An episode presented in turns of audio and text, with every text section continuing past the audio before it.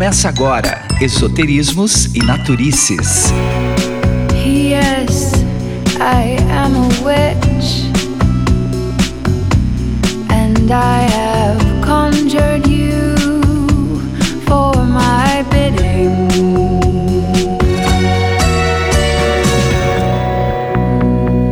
Olá, e começamos agora mais uma série muito interessante, uma série de aprendizados aqui no Esoterismos e Naturices. E agora, nossa próxima série de aprendizados é sobre a alimentação. Por que alimentação? Porque qual que é o papel da alimentação no nosso campo energético? Qual que é o papel da alimentação no nosso campo espiritual? E por que que a alimentação e o nosso bem-estar está sempre muito ligado com os nossos níveis de energia, com a nossa conexão ou talvez alguns tipos de alimento que podem criar alguns bloqueios, como a gente tinha comentado naqueles episódios passados, né, principalmente aquela calcificação, né, da glândula pineal, enfim.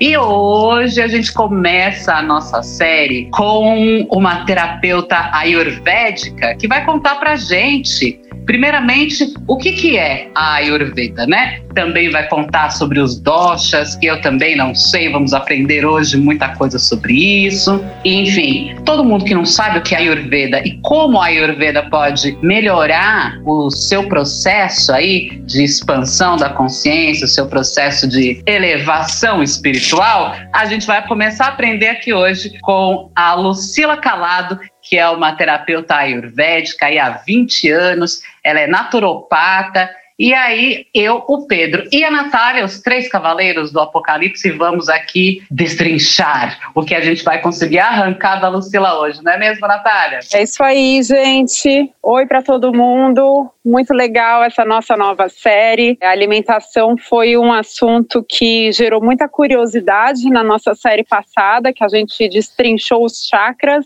e falamos um pouquinho de alimentação ali. E aí, algumas pessoas, até no, no Instagram, tiveram curiosidade sobre essa questão de alimentação. E agora a gente realmente entra com essa nova série dos alimentos, né? Dos alimentos que não alimentam somente o corpo, mas também a alma e fazem bem para nós num contexto geral, né? Num contexto holístico, digamos assim. Lucila Calado está aqui com a gente hoje. Ela vai primeiro dar uma introdução sobre o que é a Ayurveda, que é essa ideologia, se é que podemos chamar de ideologia, né? Ela vai nos explicar e depois a gente vai entrar no assunto dos alimentos. E aí, Pedro, como é que você tá? Fala, galera, muito bom dia, bom dia, boa tarde, boa noite a todos, né? Não sabemos que hora vocês estão aí assistindo, ouvindo o nosso podcast, então vamos junto na sintonia. Esse assunto maravilhoso, maravilhoso, toda hora, quase todo dia tem alguém que pergunta alguma coisa sobre alimentação é impressionante, tanto na questão dos atendimentos, quanto também nos, no canal do YouTube, no nosso Instagram, toda hora alguém pergunta alguma coisa.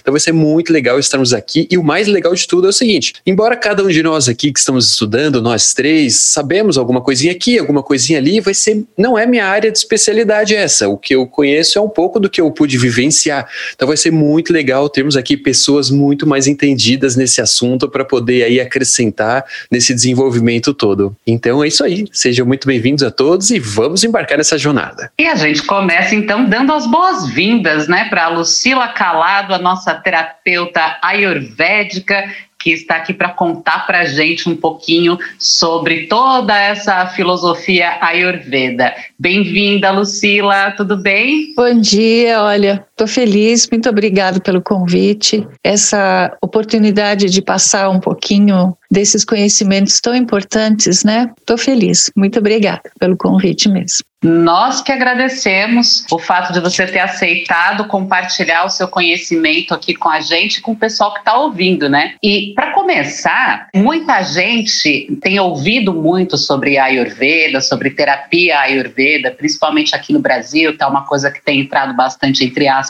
na moda, mas muita gente não sabe exatamente o que é a Ayurveda. Será que você podia explicar um pouquinho para gente, bem por cima, assim, para gente que é leigo, o que seria essa filosofia Ayurveda, da onde veio, como foi criada? Ayurveda significa ciência da vida. Ayur, ciência, Veda, vida. Então, é, essa é uma ciência e uma medicina, né? Porque a medicina e a ciência ayurvédica, elas estão diretamente ligadas. Ela é muito antiga, pessoal. Ela só tem, assim, uns sete, entre cinco e sete mil anos de existência. E o interessante do, da Ayurveda é assim, o que foi ensinado e o que foi colocado há cinco, sete mil anos atrás continua exatamente igual nos dias de hoje. Então, são conceitos, são modos de vida, são filosofias, são comportamentos que se mantêm dentro da tradição e têm os efeitos benéficos até hoje.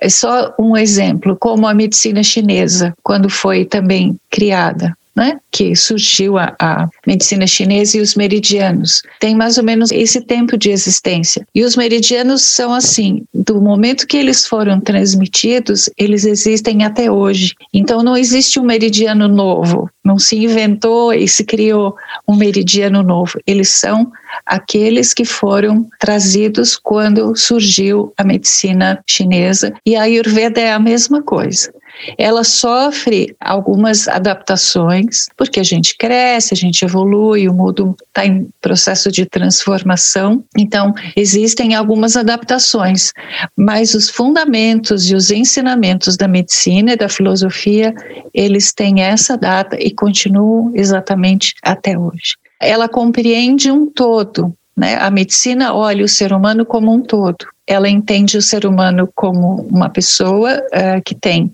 corpo, que tem mente, que tem emoções e que tem espírito. Então ela aborda o ser humano como um todo. Isso é, é uma coisa assim muito importante e muito linda da filosofia, da medicina e das terapias ayurvedas. É uma ideia e, e nos traz assim é um conforto, sabe?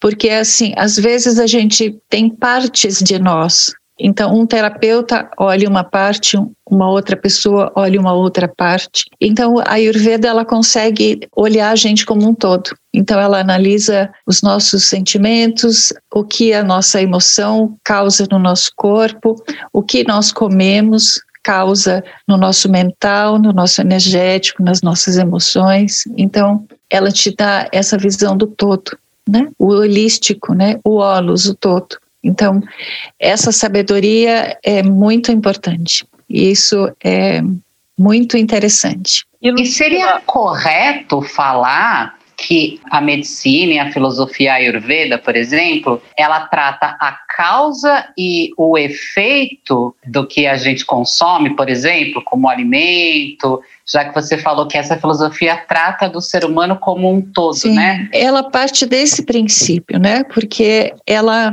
analisa você por inteiro. Então, assim, ela vai observar a causa daquela situação, daquele desconforto, mal-estar, daquele desequilíbrio dos doxas, né, que a gente vai falar um pouquinho o que são os doxas. Então, ela vai buscar lá no, no princípio o que aconteceu com você.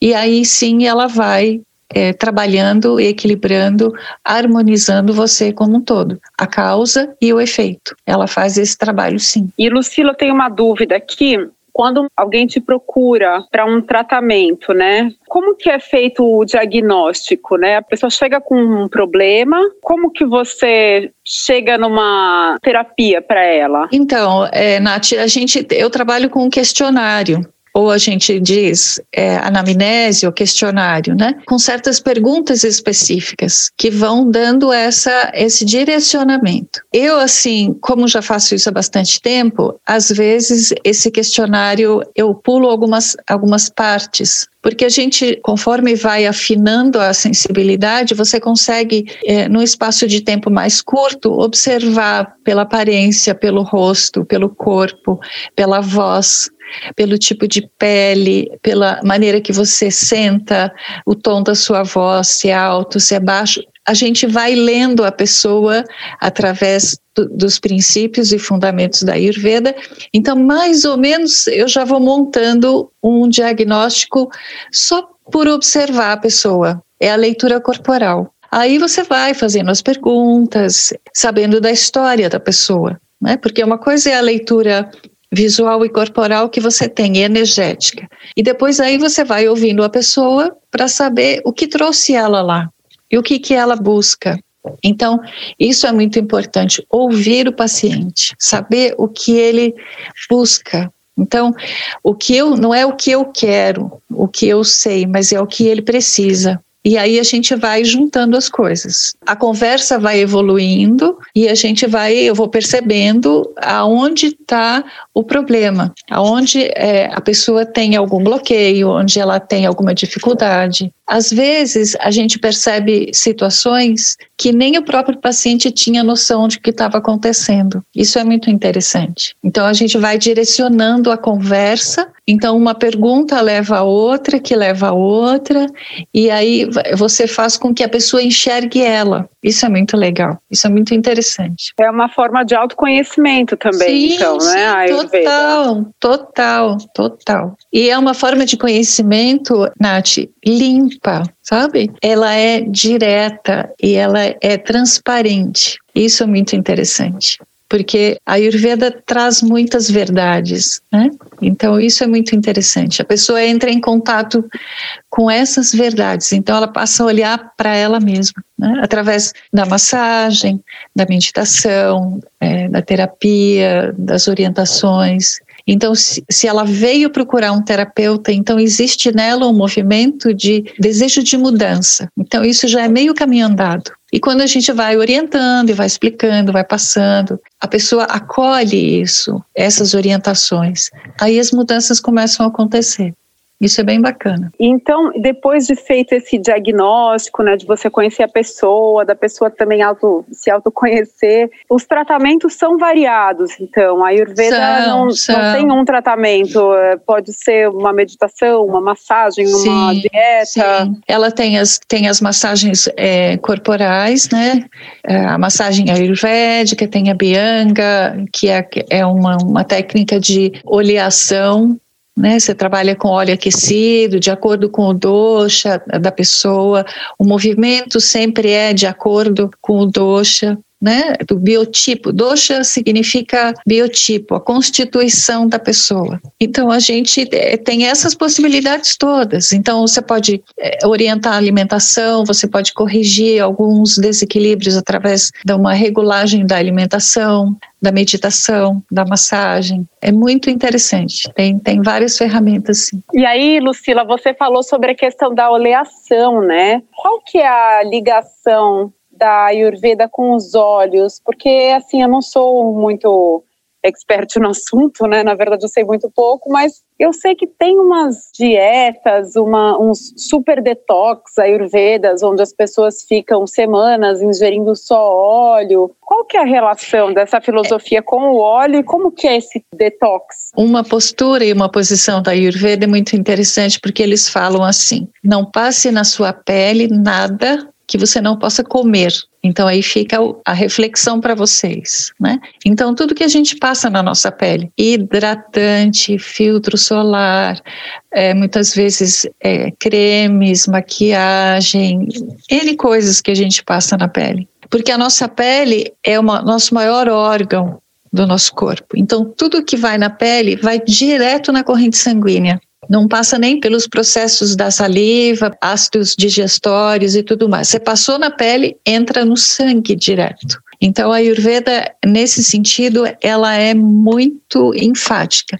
Não passe na sua pele nada que você não possa comer. Então por isso que eles usam os óleos. Então são sempre óleos vegetais, nunca óleo mineral, de espécie alguma. A gente usa os óleos de acordo com os doshas vamos supor assim, se você tem alguma dúvida em relação ao doxa da pessoa, né, você pode usar óleo de coco, óleo de semente de uva, que são os neutros, óleo de girassol, que são os básicos. E aí, de acordo com a necessidade, o momento da pessoa, né, porque isso é importante. Não é porque a gente definiu um doxa que é sempre o tratamento é igual todas as vezes. Por isso que cada vez que o paciente volta, existe uma conversa. Como é que você está? Como é que você passou? O que, que aconteceu com você durante a semana? Porque nós somos impermanentes tudo é impermanente e nós também. Então, o que foi definido numa primeira entrevista pode haver mudanças ao longo do tratamento, porque envolve parte emocional, a parte energética. Então, nós somos uma pessoa diferente a cada momento, a cada dia. Então, você pode começar o tratamento com um tipo de óleo e um óleo essencial. Aí, na, na, próxima vez que ela vem, você pode usar outro óleo essencial, de acordo com o momento que a pessoa está. Então, isso é, é muito interessante. Então, não é uma prática quadradinha que segue um protocolo rígido, porque a gente está cuidando de um ser humano, de uma pessoa que está em movimento constante o tempo inteiro. E levando em consideração isso que a Lu está falando, dialoga muito com o que a gente vem construindo aqui nos nossos bate-papos. A relação da visão e da percepção, vamos dizer, desse ser humano de forma integrada, literalmente, uhum. né? Então, analisando desde o que a pessoa vai passar no corpo, a necessidade dela. Eu acho que a diferença de eu usar um óleo, um tipo de óleo ou outro tipo de óleo é a necessidade específica daquela pessoa. Que é uma coisa que a gente tem brigado muito recentemente é porque, pelos modismos, né, dessa hum. geração nova era, geração sem fundamento das coisas, então, tipo, ah, não, use semente de uva, que é ótimo, maravilhoso. Aí todo mundo vai usar semente de uva. Mas será que uhum. o óleo de semente de uva ele é adequado para todo mundo? Uhum. Sabe esse tipo de coisa? Então, eu tô gostando muito do que está trazendo, porque vai muito de encontro da forma que a gente tem percebido essa questão da espiritualidade aplicada no dia de hoje, né? Sim. E aí, falando bem dessa questão questão da especificidade do, da utilização, seja de um óleo, de qualquer outro tipo de aromas ou sabores ou tatos ou percepções, isso aí na visão Ayurveda tem uma forma, como é que a gente começa a entender o que tipo de coisa eu posso utilizar em mim ou não? Então, é, Pedro, é a partir dessa entrevista inicial que a gente faz com o paciente. Então, essa entrevista inicial é importante e o que ele busca a pergunta ou a necessidade que ele traz no momento da entrevista. Então, aí, como eu já tinha dito, às vezes a pessoa vem com uma ideia, né? Muitas vezes chega, o paciente fala assim, ah, porque a minha amiga fez uma massagem ayurvédica, eu queria fazer também, do jeito que ela fez. E muitas vezes não é assim que acontece. Né? Porque, como o Pedro falou, é, é sempre individual. Então, essa determinação do que vai rolar naquele dia que a pessoa está lá depende do momento, depende da, da, sensibilidade do terapeuta, depende da necessidade do que a gente percebe do paciente. E aquilo acontece de acordo com a necessidade daquele dia. Isso é, é, é o respeito ao paciente. Né? Isso é bem bacana. Ah, eu acho isso fantástico e fenomenal a, a questão da visão, né? Conseguir ver essa pessoa na sua individualidade e na sua necessidade. E o que você Sim. falou que eu achei genial também não é só a necessidade da pessoa, mas é a necessidade da pessoa naquele momento. Sim. Sim. Então não dá para condicionar nada. Acho que quando a gente fala de terapia e aí o holístico, né, do holos, como você trouxe, uma relação ao todo, é justamente essa visão integrada desse ser humano. Fantástico, Sim. fantástico. E aí, Isso pelo que a gente já ouviu falar assim por cima dessa questão de Ayurveda e tudo mais, e se a gente for até puxando um pouquinho o gancho para a parte de alimentação e tentar começar a fazer um paralelo entre isso, é, a gente entende que existem alguns biotipos, não sei se é assim que a gente pode dizer, na uhum. Ayurveda são biotipos ou tipos específicos, pensando que cada ser humano aí tem a sua especificidade biológica. Então, como está trazendo, tem uma questão que é a minha mente, a minha emoção, mas também existe um biotipo, vamos dizer, pré-determinado. E aí acho uhum. que a ideia de nós buscarmos uma Ayurveda, algo que vai olhar para a gente de forma completa, é saber ou nos ajudar a equilibrar nossa mente, nossas emoções, nossa energia, o espírito e o nosso ser em relação ao nosso próprio biotipo, a nossa própria energia natural. Tem alguma coisa a ver isso ou estou viajando tem, na maionese? Tem, não, tem. tem, tá, tá muito certo, né? Nós temos, assim, a influência da nossa genética, né, que nós herdamos dos nossos pais, a nossa forma física, ela vem deles, né? Mas nós temos realmente um biotipo. A gente fala dosha porque é uma linguagem bem específica da Ayurveda. Então, quando a gente tenta trazer para uma linguagem um pouco mais simples que as pessoas possam entender, a gente, como o Pedro falou, biotipos ou tipos, né? Então, a Ayurveda ela, ela compreende três tipos básicos, né? O Pitta, o Kapha e o Vata. Então, são, são biotipos bem interessantes. Então, assim, é um, um princípio básico da, da Ayurveda é assim: nós somos o que nós comemos.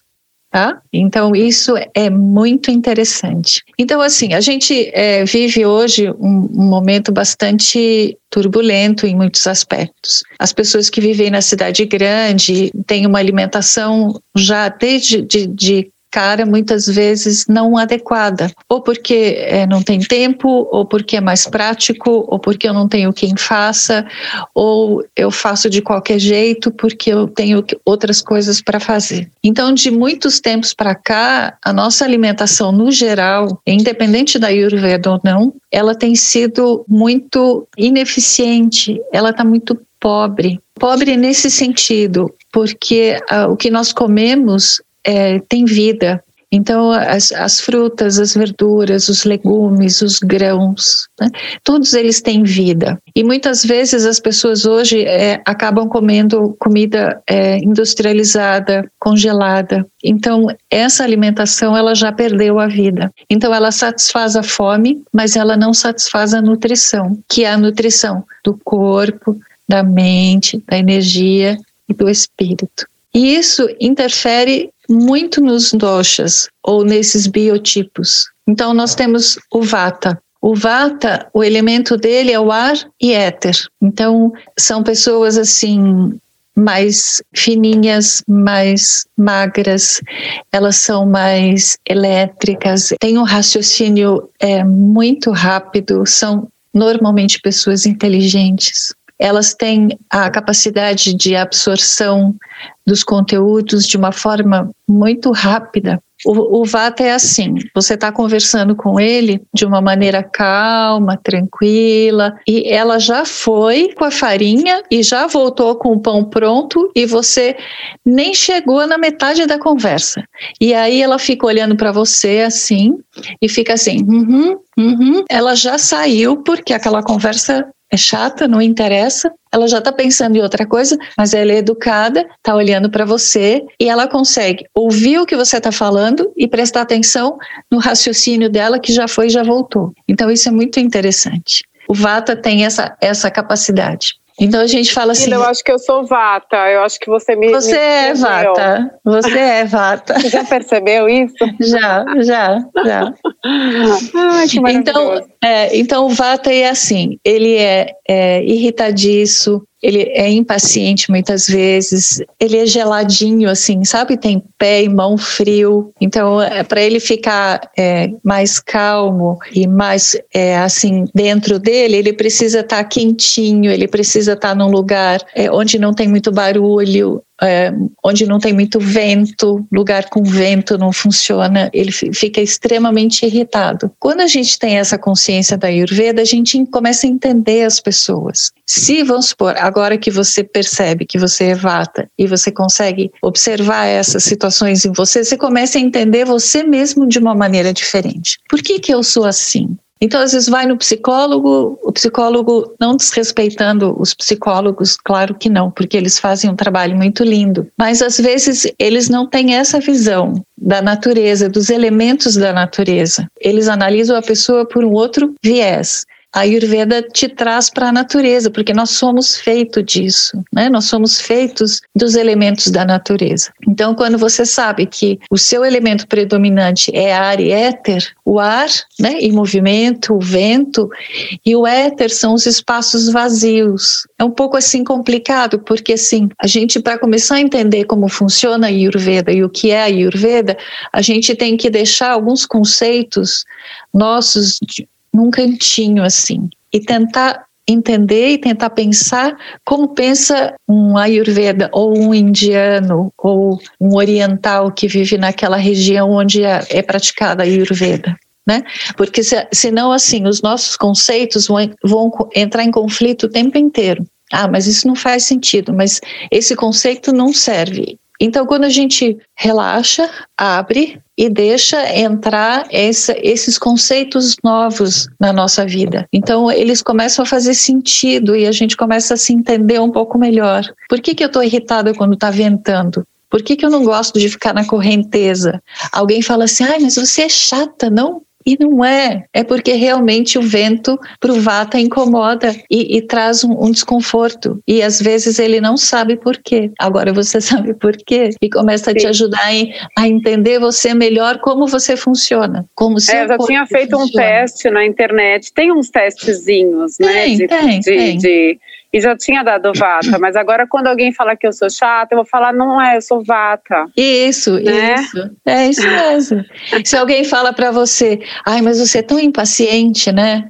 Eu falei assim, então, pois é, eu sou um pouco impaciente mesmo, porque você não faz por mal, é assim que você é, é o seu jeito de ser. Então é, é assim, aproveitando você, Nath, né? Então, como o seu elemento é ar e éter, então é tudo para cima, tudo para fora.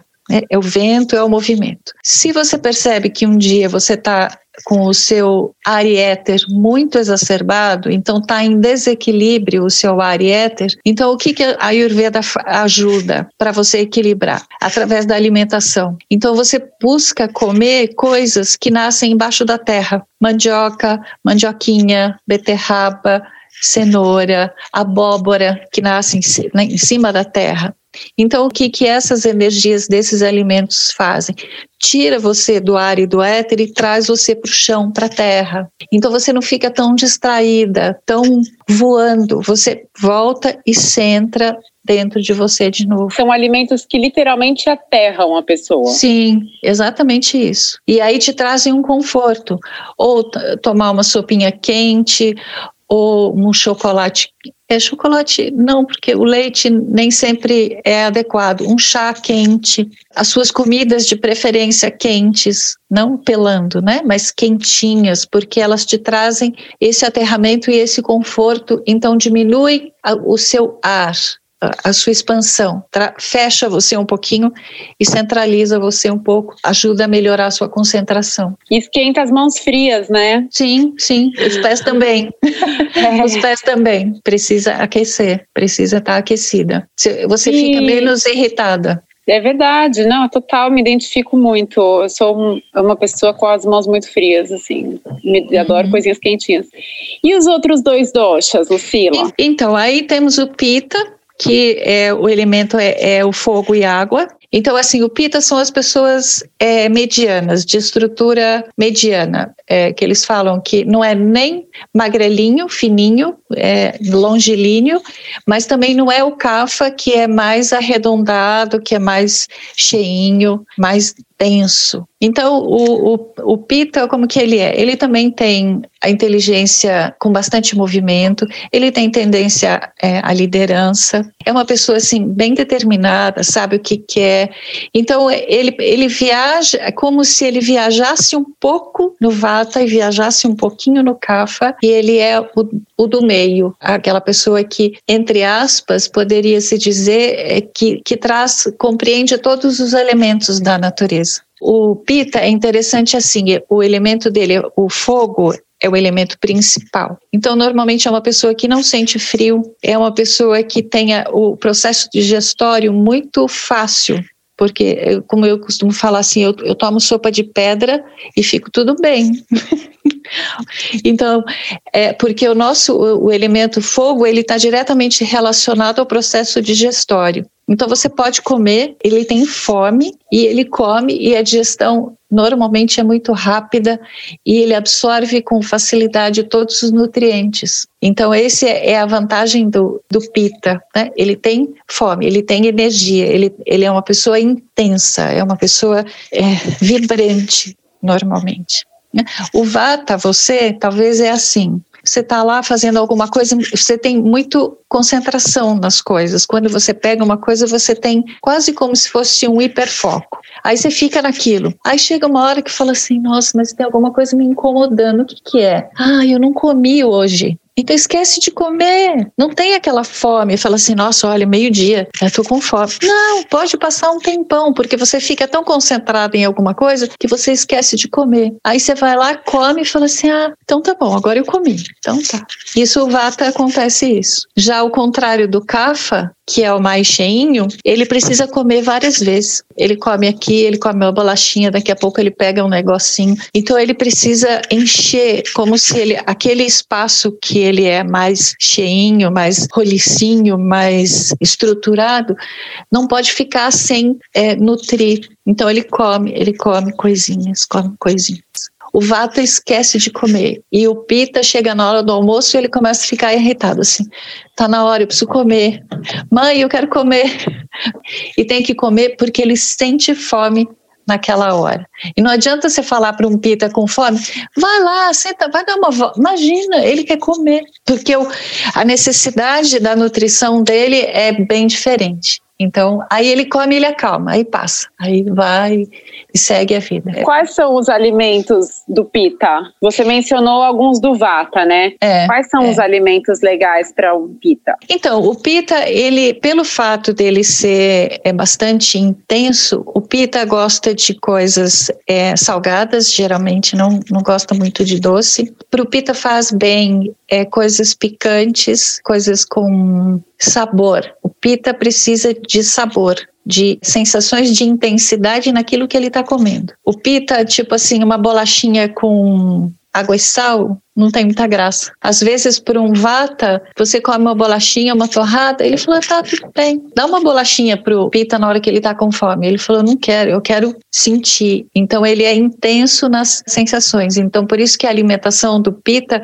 precisa ser bastante colorida, ter sal, ter gosto. Não pode ser aquela coisa assim, uma alface, assim. Não que ele não coma, ele come.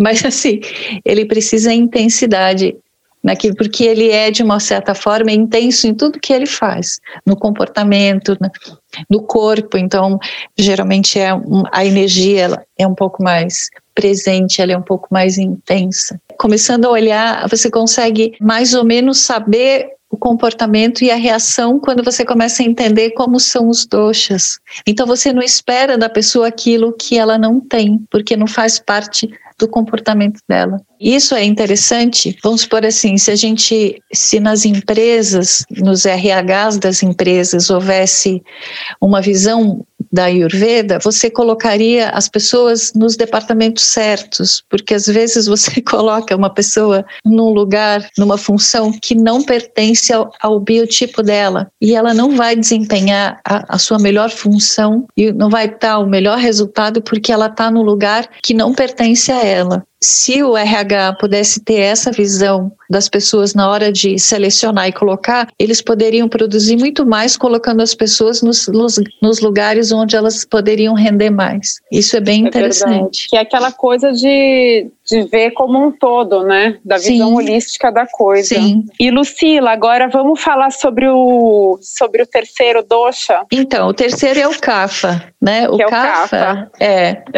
é o elemento dele é água e terra. Então você imagina quando você mistura água e terra, dá o que? Lama, dá uma, uma massa, né? Então você imagina, sai correndo no meio da lama, não, não vai, você, não consegue porque ela é densa. Então o Kapha ele é assim, ele é mais lento, tudo que ele faz é o oposto do Vata. O Vata faz tudo muito rápido super acelerado. O Kapha ele vai devagar. Não, peraí, vou fazer isso, depois eu vou fazer o outro. Ele faz com paciência, né? Então o Kapha ele é mais caloroso, a pele dele é mais um- umectada, é mais oleosa, ele é mais família, ele é mais amoroso, ele gosta de guardar as coisas. Então, o Café é assim: ele vai no restaurante, ele guarda o papelzinho, ele vai não sei onde, ele guarda, ele guarda, ele junta, ele abraça as, as coisas, né? Então, geralmente, um Cafa coleciona coisas. Ai, eu adoro coleção de não sei o quê. Ai, e o Cafa é aquele, então ele come coisinhas, ele precisa se, ele está sempre nutrindo, precisa sentir aquele movimento da nutrição. Então ele é muito família, ele, ele gosta de senta aqui, fica aqui do meu lado, vem aqui no meu colo. Ele é, é desse jeito mais caloroso, um pouco mais doce, um pouco mais é, doce. O café é mais adocicado. É E, e alimentos para o cafa? Então, aí o cafa, quando ele está assim no estado muito cafa demais, muito lento demais, muito quente demais. Então a gente faz o oposto, como eu fiz para você, né? Traz para o CAFA coisas mais frescas. Então, coisas cruas, é, folhas, frutas cítricas. Então, coisas que diminuem o calor, diminuem a untuosidade, que a gente fala, é uma coisa um, umectante, untosa, né? diminui a gordura, coisas frescas, coisas leves, um lugar mais arejado, roupas mais leves, algodão, roupas de algodão, não usar roupa muito sintética. Então, isso traz uma leveza para o CAFA, traz um, um arejamento para ele, ele se sente mais, mais confortável, mais contato com a natureza, com coisas frescas, água fresca, tudo mais natural, para ele faz bem. Legal. Então, por hoje, aprendemos demais aqui nesse episódio sobre a filosofia ayurveda com a Lucila Calado, que mandou super bem vários ensinamentos e tá vindo para o próximo programa aqui, para o próximo episódio, né, Lucila? Muito obrigada, viu? Eu que agradeço. Termina aqui Esoterismos e Naturices. How could I know my spell?